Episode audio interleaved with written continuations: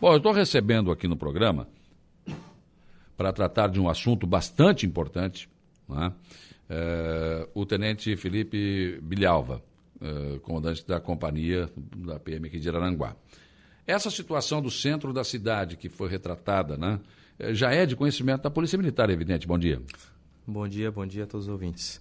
Então, Saulo, é uma situação que já é de percepção da Polícia Militar através das próprias guarnições que atuam no policiamento, né, que realizam as, as abordagens diárias já perceberam um aumento no fluxo né, da hum. quantidade de andarilhos e na concentração.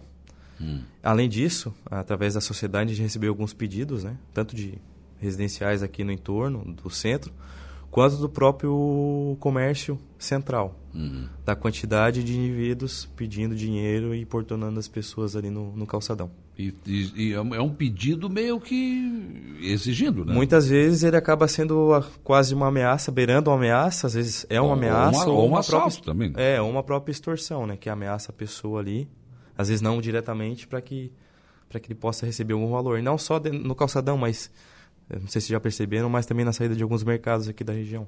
Sim, na Praça Ercílio Luz também, né? Na Praça Ercílio Luz Aliás, também. na praça de dia, ontem à tarde estava cheio. Na praça é o ponto de permanência deles, né? É. E o calçadão à noite, porque agora colocaram aqueles tapumes ali por causa da obra, quer dizer, uhum. para cercar uma pessoa ali é fácil, né? Sim, ali a, a questão da obra ali, ela limitou o espaço e hum. deixou aquela área ali mais é, estreita, então a, o andarilho passando ali ou o pedinte passando ali frequentemente vai dar de frente com alguma pessoa, com algum comerciante. Né? Agora, é, qual, qual, qual, tem sido a atitude da Polícia Militar em relação a isso? Porque tem essa situação que o cidadão tem o seu direito de ir e vir, enfim, tudo isso. Sim. Desde o início dessa demanda, dessa preocupação que chegou até nós, através dos próprios policiais militares, né? A gente está realizando as abordagens diárias, identificando essas pessoas. Muitas delas são de fora de Araranguá, hum. é, infelizmente, né? Que vêm para Araranguá por algum motivo. A gente vem cadastrando elas, realizando abordagens e também é, atuando na principal causa que a gente acredita, que é uma comunidade aqui próxima do centro, hum. onde essas pessoas vão até o local, recebem o dinheiro no centro da esmola, né? E vão até o local para o consumo de drogas. São raros os casos que a gente aborda de indivíduos que perdem dinheiro para comprar ou comida para si hum. ou para sua família. Tem casos, inclusive, de a gente pegar indivíduo, abordar indivíduo dentro do buraco quente que recebeu um cachorro quente ou recebeu um x-salada aqui no centro e vai lá trocar por, pelo entorpecente. Vários casos nesse sentido. Então, esse é um problema que a gente vem notando e a gente vem abordando e tentando atuar. Na semana passada a gente efetuou duas prisões de furtos que aconteceram no, hum. no centro, né? No, na área do calçadão, em dias diferentes, né? um na quinta e um na sexta-feira, em que as pessoas foram abordadas dentro de, de, dessa vila, né? E foram presos em flagrante por estar com ou por receptar o objeto ou por estar com objeto de furto. Só que infelizmente os dois acabaram sendo soltos aí no, no dia seguinte na audiência de custódia. Então a gente vem atuando, a gente vem abordando, a gente vem prendendo. Só que a gente precisa do envolvimento maior, tanto da sociedade é, civil quanto dos outros órgãos, para que a gente haja possa trabalhar ali sobre as causas do problema. Pois então, o senhor está me dizendo que tem. Ah, todo mundo conhece, né? Não vou citar aqui porque eu sei que tem projeto em plano para isso, então não quero não dá para estragar o que está sendo mas é, tem sim um ponto de droga no centro da cidade que fica fácil. Então você fica no calçadão pedindo, você fica aqui na Praça Ciro Luz, aqui, por exemplo, e vai ali, usa a droga, volta de novo. E, e, e, cada vez que ele usa a droga, ele fica mais, mais sob o efeito da droga. E daí, daqui a pouco, ele não vai pedir mais. Né? Exatamente. A gente tem um, um ponto identificado aqui na, na, área central, que é de conhecimento da grande maioria da sociedade. A gente atua diariamente ali e, e executa prisões semanais de traficantes e apreensão de droga. Porém, uh, acaba sendo aquele problema do furo no, no casco do navio, né? Chuga gelo, né? a gente coloca o dedo para tapar ah, o furo e quando a gente tira o dedo, continua a vazar. Então, se a gente não tratar a causa, que é consertar o casco do navio, não vai resolver. que é atuar naquela comunidade ali, melhorando a infraestrutura, abrindo ruas para que, que torne aquela comunidade menos atrativa para o tráfico de drogas e a concentração desses usuários pedintes, a gente não vai conseguir resolver o problema. Uhum. E também se a gente não conscientizar, conscientizar a sociedade com o apoio do CDL, com o apoio dos comerciantes, realizando campanhas para que se evite dar a esmola no calçadão, né? A gente não, também não vai conseguir combater o problema. Mas o grande problema é que eles não estão pedindo mais, né? Eles pedem, mas é uma forma assintosa, assim, tipo, você tem que dar. Eu tenho um relato, por exemplo, eh, de um, de cidadão bem conhecido que sofreu isso. Foi, a porta do carro foi chutada, ele teve que fugir, praticamente, né? Não tinha arma, mas ele foi agredido dessa forma. Um cidadão também que foi. Ah, dá um dinheiro, o cara foi dar, em vez de dar dois reais, que ele pensou que era dois, era um idoso, acabou dando cem reais. E aí quando ele saiu, entrou na farmácia, ele, puxa vida, mas eu dei cem. Quando ele saiu, não, vamos de novo. Não, mas eu tenho celular. Quer dizer, eles estão começando praticamente a assaltar sem arma no, no, no calçadão. Quer dizer, é, é algo, algo grave isso, né? Sim, exatamente. Quais são os alvos deles, né? Idosos hum. ou mulheres. Dificilmente abordam um, um homem de meia idade para fazer esse tipo de pedido, por razão da compreensão física, né? Hum. Ah, na situação de chegar a configurar uma ameaça, ou ser uma perturbação, uma importunação do trabalho de alguém, ou ameaça, ou extorsão, que é ameaçar para receber alguma, alguma vantagem, seja ela dinheiro ou alguma doação, configurando o crime, a Polícia Militar vai atuar e vai fazer a prisão. Só que a gente precisa que essas pessoas façam contato via 190 para registrar a reclamação. Senão acaba uh, não chegando ao conhecimento da, da polícia, a gente não pode atuar, né? A gente não pode atuar nesses casos de prender alguém sem que haja uma vítima, né? Então a gente pede que nesse caso, nesse tipo de caso, não deixe passar essa uhum. situação, uhum. né?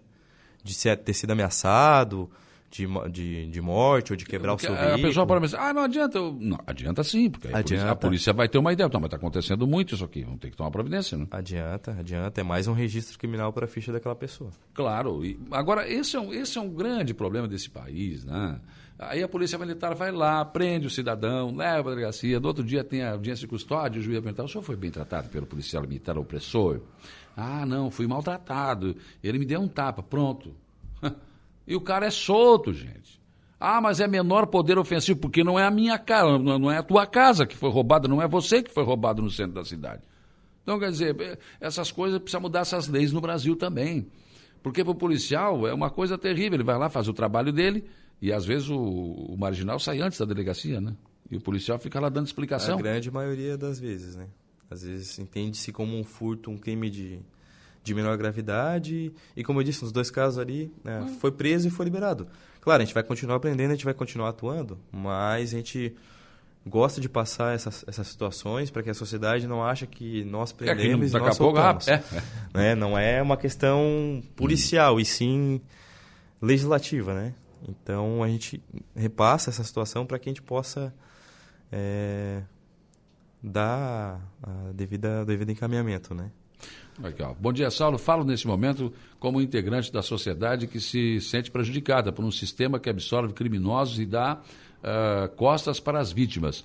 Afinal, o mesmo Estado que é cobrado pela sociedade para proporcionar segurança é o Estado que acolhe e dá crédito a bandido em detrimento de suas vítimas. Né?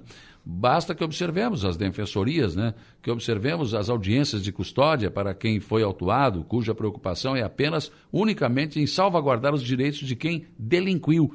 Ninguém, em momento algum, se preocupa em respaldar a vítima dessa violência, seja no aspecto psicológico, seja no aspecto material. Eh, por isso, tenho a opinião de que precisamos chamar para esta responsabilidade toda a sociedade organizada e, é claro, nossos legisladores, que são elaboradores de leis. Afinal, a falta de punição, mesmo que comprovada a causa, gera essa sensação de conforto ao criminoso. Ora, todos sabemos que aos poucos são eh, poucos são punidos e a condenação por delitos de menor potencial ofensivo, execução de pena é muito cômoda, né? Enfim, um texto bastante comprido aqui, mas o ouvinte coloca muito bem isso. É uma situação de impotência. Ao longo dos anos, né, foram criando leis que beneficiaram os bandidos eles estão protegidos pela lei. Quando o STF diz que a polícia não pode subir no morro do Rio de Janeiro para fazer uma. É uma coisa terrível isso, gente. Exatamente. a polícia não, não deve subir lá. Se isso se aplicasse aqui em Aranaguá, a gente não poderia ter as comunidades que vendem e traficam substância entorpecente. Olha só. Sob pena de não oprimir os moradores do local, né? É, infelizmente, torna o trabalho da polícia inviável e o crime só vai aumentar e se expandir devido à impunidade. Né? É, o Fabiano coloca aqui, sabe que existe drogas no buraco quente. Por que, que não acabam com as drogas lá? Pá, por que, que não acabam com as drogas no, no Brasil inteiro? É, é, por causa desse tipo de dificuldade também, né? A dificuldade de se prender um traficante hoje no Brasil é imensa. Né? Ela depende, muitas hum. vezes, né, de um trabalho de inteligência que tem que ser moldado a cada ocorrência, porque eles absorvem aquilo que foi feito e melhoram o seu método de traficar.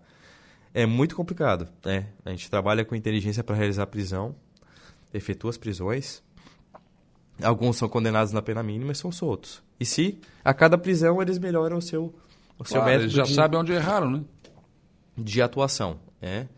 Então a gente atua, as prisões por tráfico estão sendo, estão sendo feitas, mas acabar com a droga ah, em Araranguá ou no Brasil a gente nunca vai conseguir. Né? A gente vai conseguir trazer para níveis aceitáveis de, de uhum porque a gente sabe que desde o início dos tempos o, a população, a, as pessoas, elas uh, utilizam essa substância, então cabe à polícia atuar para reduzir cada vez mais e tornar menos atrativo. Só que a partir do ponto que tu realiza a prisão de um indivíduo que ele ofere o lucro de mil, dois mil, cinco mil reais por mês, fica seis meses preso e, e volta até essa renda, para ele acaba sendo viável, né? Sim. Acaba sendo lucrativo ficar seis meses preso ou um ano preso no fechado e depois voltar a traficar e ter aqueles 5 mil, 10 mil reais. E às vezes ele vai preso, mas alguém fica ali cuidando da Exatamente, também, né? ele passa. Hum. Né? E a dificuldade que você tem hoje para conseguir um mandado para entrar numa residência. É. Você não pode entrar na residência por qualquer coisa, por suspeitar. Sim, sim. Você tem que ter uma base para poder entrar na casa do traficante. Do... É difícil. É, é, difícil. é complicado. A gente seria, atua, seria... a gente não desiste. É. Né? Seria o mesmo caso do furto de, de fios?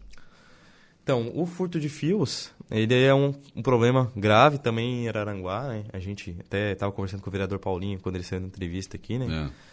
Ah, porque a gente tem que atuar ah, no furto de fios sobre a, aqueles indivíduos que compram esses fios, né? A gente realiza prisões de indivíduos que estão com, com os fios aí circulando quando a gente identifica a vítima, né?